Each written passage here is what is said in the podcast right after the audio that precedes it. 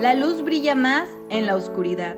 Durante mucho tiempo busqué mi propia luz, pero fue hasta que decidí ver en mi interior cuando la encontré. Espero que este espacio te haga recordar lo increíble que eres y te ayude a brillar aún más. Bienvenido a Yo Brillo. Hola amigos, bienvenidos al episodio del día de hoy.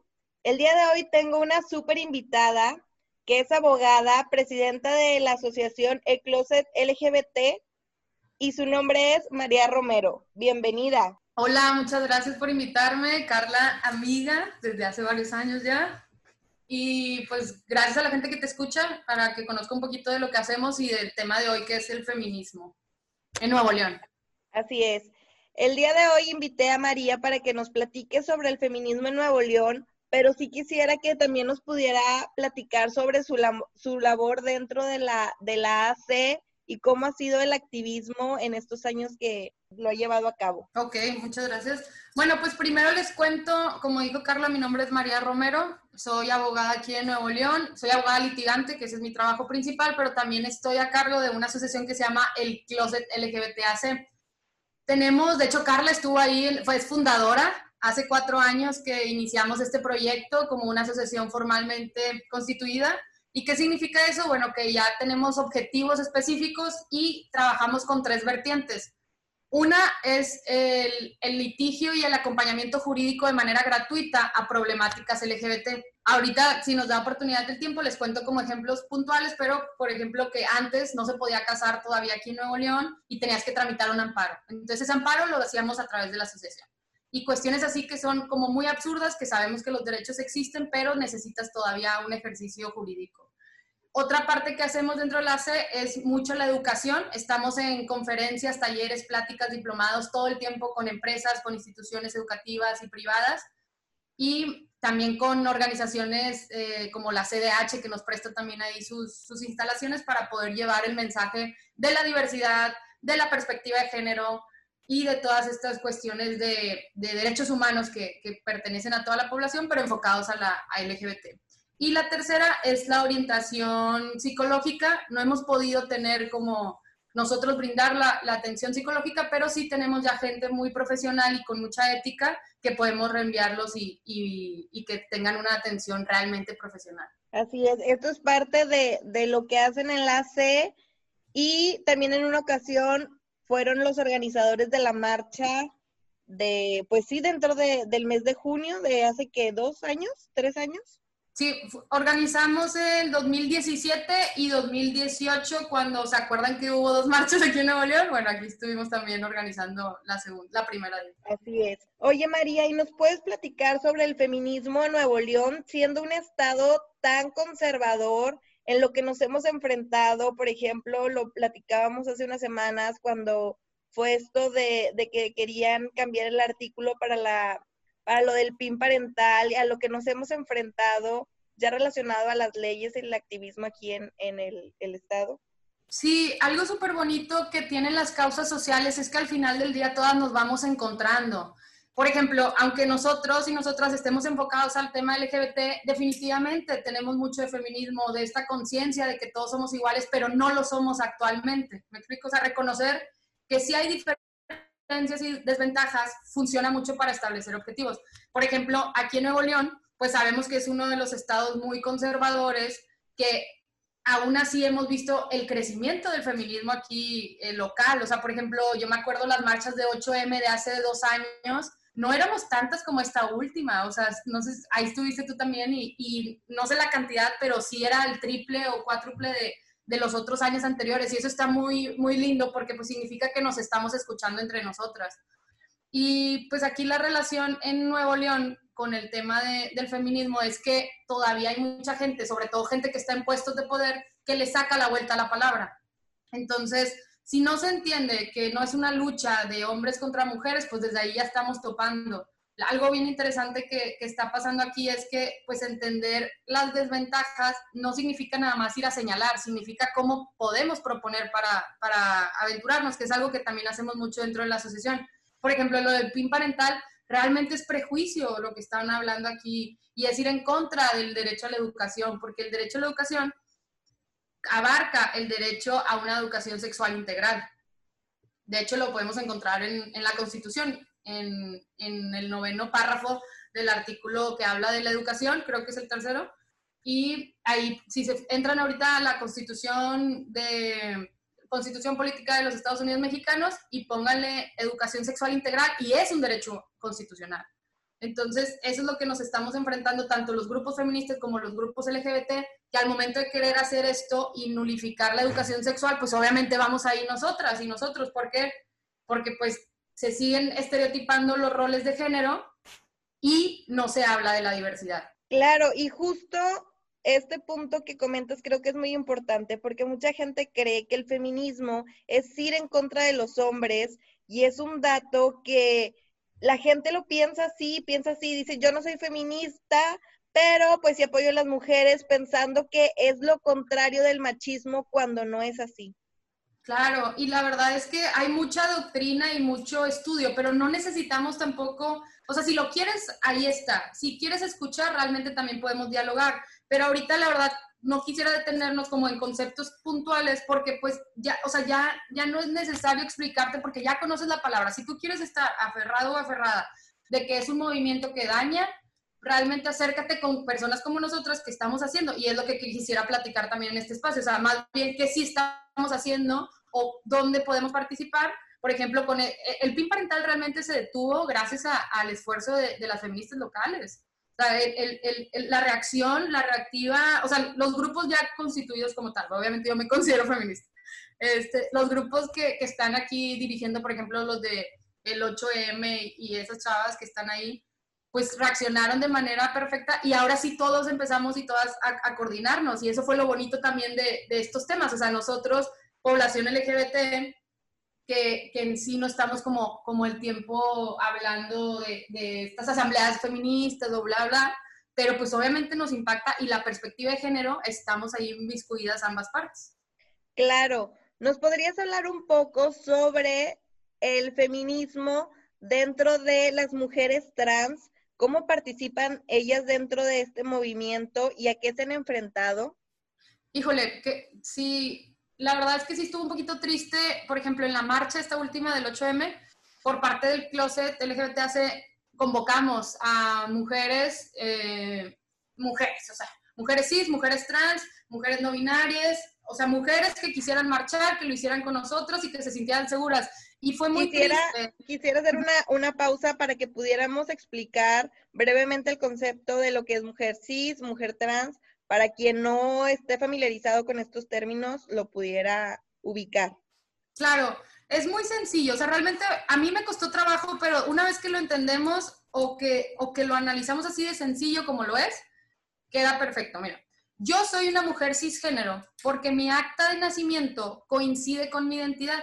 Una mujer trans su acta de nacimiento al momento que le asignan, porque te lo asigna un médico o una médica y no revisamos todos estos aspectos biológicos que luego ya les contaremos en pláticas del closet, este, simplemente le asignan una, una identidad con la cual no concuerda. Y entonces estas personas son mujeres trans, que es decir, que su acta de nacimiento no concuerda con su identidad. Mujeres cis, aquella persona o yo, por ejemplo, que me identifico como mujer y en mi acta dice mujer. Entonces, así podemos ver cómo estos aspectos no es despectivo. Lo que sí es despectivo y lo que sí hay que sacarnos porque estábamos acostumbrados a decir mujer biológica. Eso es, eh, o sea, es mentira desde el aspecto biológico, médico. Este, podemos escuchar ahí a, algunos, algunos pues, profesionales del área de la biología, como este, no me acuerdo el nombre, Barrio, si quieres te los dejo ahí en los comentarios para que lo agreguemos este, es un biólogo, Barrios, nada más me acuerdo el apellido, y una, una endocrinóloga también, no, una pediatra, perdón, que es una médica que también habla mucho de estos aspectos biológicos. O sea, en, en, cuestión jurídica también la Suprema Corte ha dicho desde hace mucho tiempo que se debe decir sexo legal. ¿Por qué te lo asignaron al nacer? Porque creemos que simplemente el sexo se basa en los órganos sexuales externos cuando realmente hay cinco factores que determinan el sexo, como el cerebro, como las hormonas, como muchísimas cuestiones, bueno, cinco cuestiones específicas, pero luego les, contamos para tampoco aquí revolverles. Así es. Pero así, en grandes palabras es mujer cisgénero, quien coincide tu acta de nacimiento, y mujer trans, quien no coincide en aquel entonces, porque también por parte de la asociación hemos rectificado a más de 200 personas trans aquí en Nuevo León y sí se puede tener tus datos y tu acta de nacimiento conforme a tu identidad con la que te identificas. Que eso es parte de la labor este, que hacen en el closet y que está increíble el que puedan ayudar de esta manera a parte de la comunidad, que durante muchos años algunos se han enfrentado a que no lo habían podido realizar y ya se puede realizar. Sí, cualquier duda o comentario extra, este, nos escriben con mucho gusto. Cualquiera de nuestras redes es el Closet LGBT AC. Perfecto, María. Y, retomando lo que platicábamos antes de hacer esta eh, puntualización, era sobre eh, cómo se integraban las mujeres trans en, en, esta marcha, en este movimiento feminista. Sí, y te, contaba que hubo quienes, o sea, sí, sí marchamos con, con, varias chavas trans de aquí de Nuevo León, y la verdad estaba, o sea, sí estaba triste que me preguntaban de que María, pero segura que podemos ir, hemos visto en otras publicaciones que no quieren a mujeres trans y que pues nos pueden hacer algo, y entonces, hoy, o sea, pues que se siente una impotencia súper fea porque no negamos que existen personas, tanto en Nuevo León como en el mundo, que invalidan a las mujeres trans. Y eso no puede ser feminismo y eso no abarca y protege a las mujeres. Ojo, sí vivimos experiencias distintas de violencia. Nadie dice que no. Y entonces al momento de vivir experiencias distintas, o sea, una mujer sí, sí, una mujer trans, sí hay que enfocarnos para resolver esas violencias específicas pero eso no quiere decir que vas a ir invalidar a una mujer trans. Y entonces, eh, sé que no son todas las feministas y, o que se hacen llamar feministas. Este, hay un concepto que la verdad no me gusta mencionar que, que se refieren a estas mujeres que, que, son trans excluyentes, pero también, o sea, hay una discusión como que si es un poquito misógino, me parece que sí, pero ya luego lo, lo vemos ahorita, tú me, tú me dices qué piensas del término, pero, pero sí, o sea, la, lucha de las mujeres trans, de entrada, hay que siempre recordar que, que, son ellas o han sido ellas las que han estado ahí en la calle, han estado, hemos cambiado como la evolución de reclamar derechos o de, exigirlos, pero antes que, les tocaba a la gente estar en la calle y pelear, y, no digo que ahorita no haga, sino recordemos, por ejemplo, pues la marcha de, la primer marcha, que por eso se celebra el mes del orgullo, fue por una mujer, impulsada por una mujer trans. Entonces, todos estos eh, movimientos o, etapas de los años donde han sido como muy importantes, siempre están ahí mujeres trans y siempre han estado ahí. Y entonces es muy injusto que no se les dé la voz y que no se y que incluso quieras invalidar su identidad, que por supuesto pues no no eh, y es un es un delito, es inconstitucional y pues humanamente tampoco está correcto. Entonces, es súper importante la involucración y la escucha a las mujeres trans y estando conscientes todas. Sí somos diferentes y como todo, o sea, no me digan que todos los hombres cisgéneros son iguales o todas las mujeres cisgéneros somos iguales. Y partiendo de ahí creo que, que amplía mucho como el entender esta diversidad infinita que tenemos. Claro, y de hecho nos encontramos hablando sobre el tema con una situación de que desaparece una mujer trans, que es Elizabeth, y después aparece pues su cuerpo. Y entonces es algo a lo que se enfrentan las mujeres trans y a lo que se lucha, pues que se suma a esta lucha, a este movimiento feminista con el que nos vamos enfrentando. Sí, y que se sientan bienvenidas, porque aunque, digo, aunque no negamos que existen personas que, invalidan, habemos muchas también que, reconocemos y que admiramos muchísimo su fuerza y que es importante escuchar porque tenemos que buscar soluciones. Las mujeres trans también enfrentan esta situación doble represalia desde el hecho de que ser mujer, o sea, reciben la violencia por ser mujer y reciben la violencia por ser mujeres trans. ¿En, en qué sentido? Pues no te contratan en lugares por tu expresión, porque también estamos muy mal acostumbrados a decir, es que tú no pareces o tú sí pareces. Otra vez, no todas las mujeres cisgénero somos iguales y así también, no todas las mujeres trans son iguales. Entonces, como irnos quitando esos, esos comentarios que claro que van siendo dardos de violencia y de, pues, de lastimar a otras personas y entender que también la diversidad es infinita. ¿Por qué? Porque luego también, no sé si te acuerdas, esta chava de, me parece que es de África, que era una corredora, es una corredora profesional, este, y que resulta que salió muy alta en testosterona, es una mujer cis. Así es. Entonces, ahí está la diversidad, o sea, ¿qué más pruebas de diversidad y de biología quieres? Que somos así de distintas y que pueda haber mujeres altas, mujeres pequeñas, mujeres, o sea, hay diversidad. Entonces, es importante como identificar sí las diferencias, pero nunca para, para segregar o para, para decir que tú no puedes estar aquí o tú no puedes opinar porque tu dolencia o dolor fue distinto al mío. O sea, sí son distintos y justo escuchar también experiencias distintas pues nos va llevando a caminos de, de, de solución. Así es. Otro tema que también quisiera que tocáramos y más pegado a lo legal es el tema del aborto, que al menos, o sea, yo sé que es, que es un tema polémico en la República Mexicana, pero justo en Nuevo León es un, es un tema que siento que se trata con pincitas y que no es un tema que vayamos a una carne asada y se dialogue, al menos con, con las personas de, de una generación arriba de nosotros, es como más tabú, lo tienen tachado y justo por, por la religión también ahí empieza a haber una combinación este, pues peculiar y quisiera que, que habláramos sobre este tema también, María. Sí, claro. Mira, por ejemplo, o sea, de entrada sepamos que el derecho a decidir es un derecho humano. Y entonces, cuando existen o tenemos derechos humanos, van por encima de cualquier reglamento, de cualquier ley local, de cualquier constitución local, porque todos los estados tenemos una constitución también. Los derechos humanos están a la par que la Constitución. Y la Constitución también nos habla de esta dignidad humana y este desarrollo a mi plan de vida, al decisión y todas estas cuestiones. El problema es que se van involucrando, como tú dices, pues cuestiones de prejuicios, cuestiones de ignorancia, de desconocimiento legal. Entonces, de entrada sepan que el derecho a decidir, aunque en tu estado esté o no regulado, lo puedes hacer y lo tienes que hacer. Luego la discusión se va bajando a, es que si es violación o si es una cuestión así, sí. O sea, nadie va, eso es independiente de la persona. Y justo también está muy lindo como este, esta discusión, o ya no es discusión, más bien como por reiterar lo que ya sabemos nosotras y que la gente ya está cerrada en escuchar. Nadie está diciendo, ojalá que todos vayamos a ir a abortar. Nadie está diciendo. Claro. Nadie lo está diciendo y creo que a nadie le compete opinar más que a la persona que lo vive. Y eso es algo que también se nos olvida.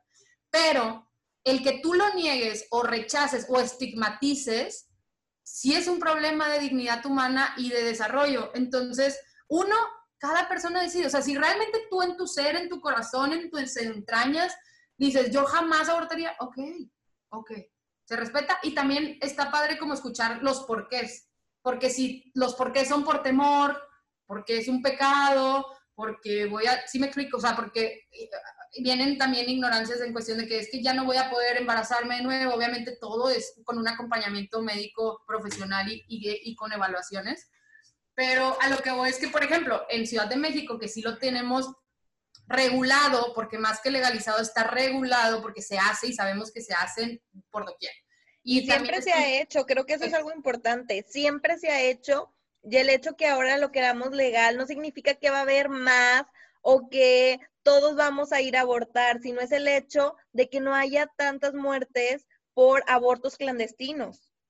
Claro, y, y, y, otra vez, en problemas sociales o en problemas como muy complejos, no nada más es una forma de solucionar y no nada más es un problema. O sea, ok, claro que mueren muchas personas, siendo de siempre de que las que tienen dinero van y abortan a México y las que no están aquí en clínicas que a veces las defraudan o que sí las tratan mal o que sí las lastiman y pues obviamente es una consecuencia del derecho a la salud que tenemos y otra cosa, el derecho a la salud es también un derecho humano y derecho constitucional y se nos olvida que no nada más es el físico, es el mental.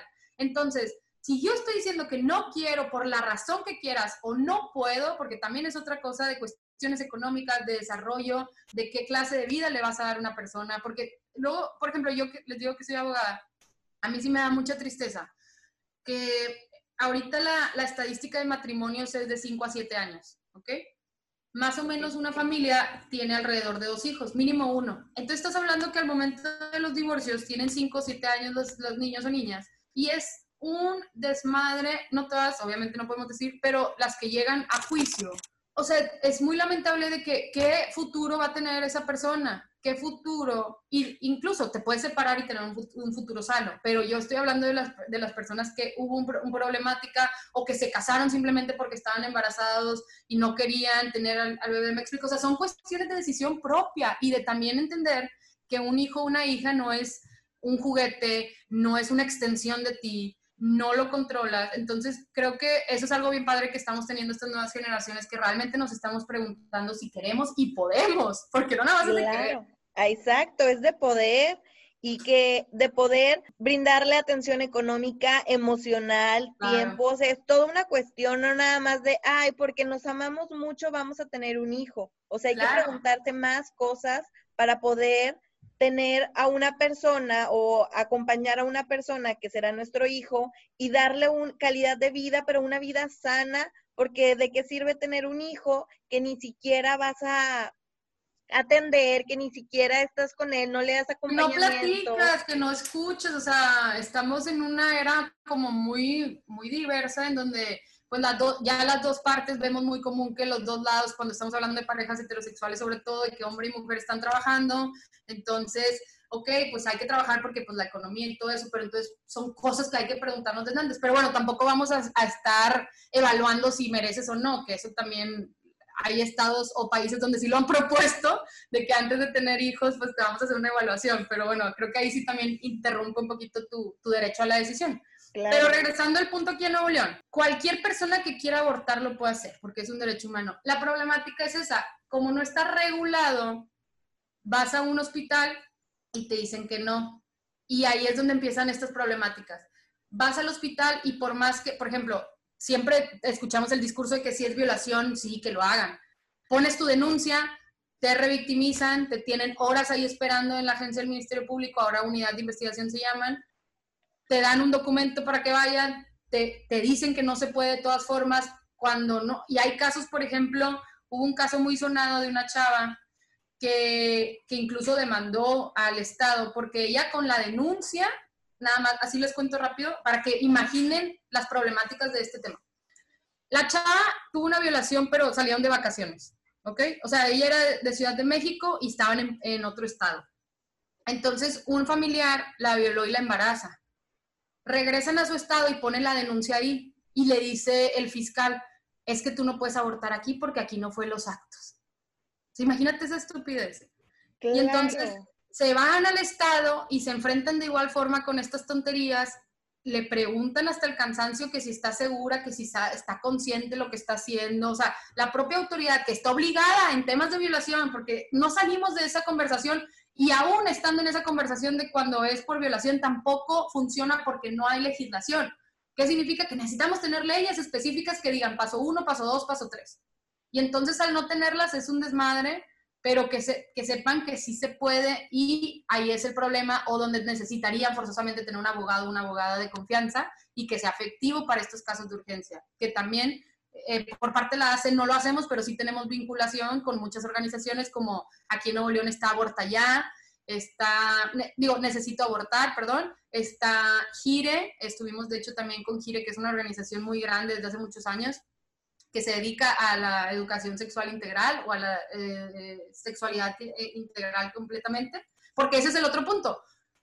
Oye, no quieres que aborten, pero tampoco explicas cómo, cómo prevenir o cómo cuidarte o cuándo es abuso o cuándo no, o sea, y eso habla la educación sexual integral. Entonces, en Nuevo León parece que nos ponemos el pie solos porque pues nos dan, no me permites el aborto cuando sabemos que como que ya se hace, no me dejas la educación sexual integral, cuando sabemos que pues tenemos el internet en un clic. Entonces, las infancias y nuevas generaciones, ¿de dónde crees que están sacando la información? Así es. Y ya para cerrar, María, quisiera que nos explicaras lo que sonaba hace unos meses aquí en Nuevo León sobre que lo querían penalizar. Ok. Este, ya más pegado a la ley, ¿qué es esto? ¿Por qué? Si esto es válido o no. Son cuestiones de interpretación jurídica, pero otra vez, antes de que yo empiece a hablar como cuestiones jurídicas, es un derecho humano, el derecho a decidir es un derecho humano. Tú lo tienes y va por encima de, en este caso, de Nuevo León, hace meses se hizo una reforma a la constitución local, porque les digo que cada estado tenemos, y se agregó la frase de que la vida se entiende desde la concepción, ¿ok? Esta frase se agrega para supuestamente las personas antiderechos. A mí no me gusta decirles conservadores porque podrá haber gente conservadora que no busca irrumpir derechos de otras personas y estas personas sí lo hacen. Entonces, estos grupos antiderechos de aquí en Nuevo León, se supone que ellos ganan, pero lo estoy diciendo entre comillas, porque agregan esta frasecita a la, a la constitución local. ¿De dónde sale esa frase? Y está súper interesante. De la Declaración Universal de Derechos Humanos, que se firmó en el año 1948. Esa frase existe, sí existe, y es como, como juegan con estos temas de leyes. Los antiderechos dicen, es que, ¿por qué si quieren que los tratados internacionales estén vigentes, no aceptas esta oración que dice, la vida se entenderá desde la concepción? Pero aquí es donde viene algo bien interesante. De hecho, para toda la gente que nos esté escuchando, si les interesa y te lo voy a mandar también a ti, ya hubo una opinión consultiva internacionalmente ante, ante la OEA y que discutieron esto y está bien padre cómo lo van desmenuzando, porque lo que dicen es, ok, sí, la vida se entiende desde la concepción, pero los derechos humanos no es que uno sea más importante que otro, es cómo protejo más a la persona. Entonces, lo que ellos decían y ellas decían es, cuando nos vemos en este caso, no es que qué valga más si el derecho de la, o sea, la concepción como tal o la persona que está decidiendo este, abortar, sino que, por ejemplo, decían, ¿dónde, o sea, ¿quién va a representar al feto? Así lo planteaban, o sea, era así tal cual lo plantean en esa, en esa discusión. O sea, ¿quién va a representar, o sea, vas a tener tú un poder para representar los derechos? ¿Existe un tribunal que, o sea, sí me explico, o sea, porque las leyes se crean como una función para que haya resultados o sanciones o prevención. Entonces decían, pues, o sea, ¿quién va a defender? Y no, y luego entra esto, los mal llamados pro vida, que dicen que ellos están defendiendo, pero claro que no están defendiendo, o sea, simplemente están negando el derecho. Está bastante extenso esta opinión consultiva, pero al final ya internacionalmente, ante tratados internacionales, se determinó que cuando estos dos derechos, el de, la, el de ser vida como desde concepción y el derecho a decidir, impera el derecho a decidir por el impacto en la vida de las personas. En este caso pueden ser mujeres o hombres trans también, que a veces se nos olvidan que, que ellos también podrían abortar. Entonces, el, a donde quiero llegar es que son confusiones tontas, pero que sí merman en las decisiones externas. Si a ti que estás escuchando o conoces a una persona que quiera abortar o que necesite información, acércate. Hay muchas organizaciones muy profesionales que, insisto, lo que se busca es reeducarnos y tener la educación y las herramientas y todas estas cuestiones que antes no se tenía. La verdad es que a mí en mi casa jamás hablaban de, educación sexual, no sé contigo, pero jamás. Sí, sí, sí. Justo el, el domingo pasado, si no me equivoco, tenía una reunión con mi papá y con las hijas de su, de su novia y hablábamos de esto de la educación sexual, del aborto, y yo les decía, a mí no se me educó así, yo investigué, yo quise profundizar y yo agradezco la educación de mis padres, pero yo quise reeducarme y saber si lo que se me planteó, lo que se me enseñó, lo sigo planteando como correcto o cambio de opinión y, y, me diversifico. Y es justo lo que pasa. Claro, y otra vez, realmente al final, final, si tú, Carla o yo, María, no queremos hacerlo, no lo vamos a hacer. Pero aquella persona que lo necesite y lo quiera y lo decida, lo tiene que hacer. Así tal cual. Claro, todos tenemos ese derecho y ya está en cada uno y que era un ejemplo que yo le ponía a mi papá. El, el que yo apoye el aborto y el que yo esté a favor de esto, este, y es muy independiente si Carla decide o no abortar. Y entonces, no porque yo decida sí o no, le voy a quitar el derecho a, a una tercera persona de decidir qué hacer con su cuerpo y con su vida. Exactamente, proyecto de vida, cuerpo, profesionalmente, lo que decíamos de que si tenemos la, la, facultad de, educar, porque también está bien loco que antes, bueno, por ejemplo, yo nací creo que a los 22 años de mi mamá, o sea, yo tengo 28 ahorita y no me imagino educando a una persona, o sea, entonces esas cosas también está muy interesante que, pues que sí nos lo estemos cuestionando y que ya que sea una decisión como bien tomada y no nada más como antes o como seguimos viendo parejas heteronormadas, que me caso, tengo hijos, tengo otro hijo, me caso, tengo hijos, tengo otro hijo. O sea, ¿pero lo pensaste realmente o solamente estás siguiendo el plan de, de lo que estamos haciendo? Pero te digo, eso ya, ya será, ese sí es comentario personal, pero cada quien decida lo que quiera y entonces cuando alguien decida no, también respetarlo. Sí, claro. Bueno, María, no sé si quieres agregar algo más. Este, creo que todos los, temas este, los puntualizamos muy bien. Espero que que quien nos esté escuchando le sirva esta información, se acerque a las asociaciones, no sé si nos quieras compartir tu Instagram, por si tienen algún, caso puntual o quieren expresarse, lo hagan con toda la libertad. Sí, sobre todo como es un espacio pequeño aquí, cualquier cosa lo que haya dicho yo o tú, que tengan dudas, escríbanos con confianza. Por ejemplo, yo les puedo pasar la opinión consultiva de la OEA, les puedo pasar esa reforma del artículo constitucional que hicieron aquí, que no es ganar, simplemente es poner el pie. Les puedo pasar esta interpretación del PIN parental y todas esas cuestiones sobre la ACE también, sobre identidad, orientación y expresión de género. O sea, todo lo que platicamos aquí, siéntense con la confianza de pedir, hay documentos lo que estamos hablando es con plena cuestión científica, jurídica, profesional, no es porque yo lo piense, son cuestiones que son estudiadas y, a fondo. Y pues nada, o sea que muchas gracias también por escucharnos. Y redes, les digo, el Closet LGBTAC o a mí me pueden encontrar como María Romero en mis redes. Así es. Muchísimas gracias María por este tiempo, por este diálogo ya en otro episodio no, te vuelvo a invitar para reunirnos y profundizar alguno de, estos temas o algún otro que, vayamos topándonos en el camino. Claro, o como les decía, también si nos invitan, generalmente las conferencias que damos o pláticas sí tienen una duración mínima de unos 90 minutos para poder abordar bien los temas, pero con confianza. Si quieres platicarnos así súper breve, esta, esta parte de la C que da conferencias que da estas pláticas por, por si alguien está interesado en invitarlos o en, a su escuela, a su universidad, a su trabajo, también lo sepan.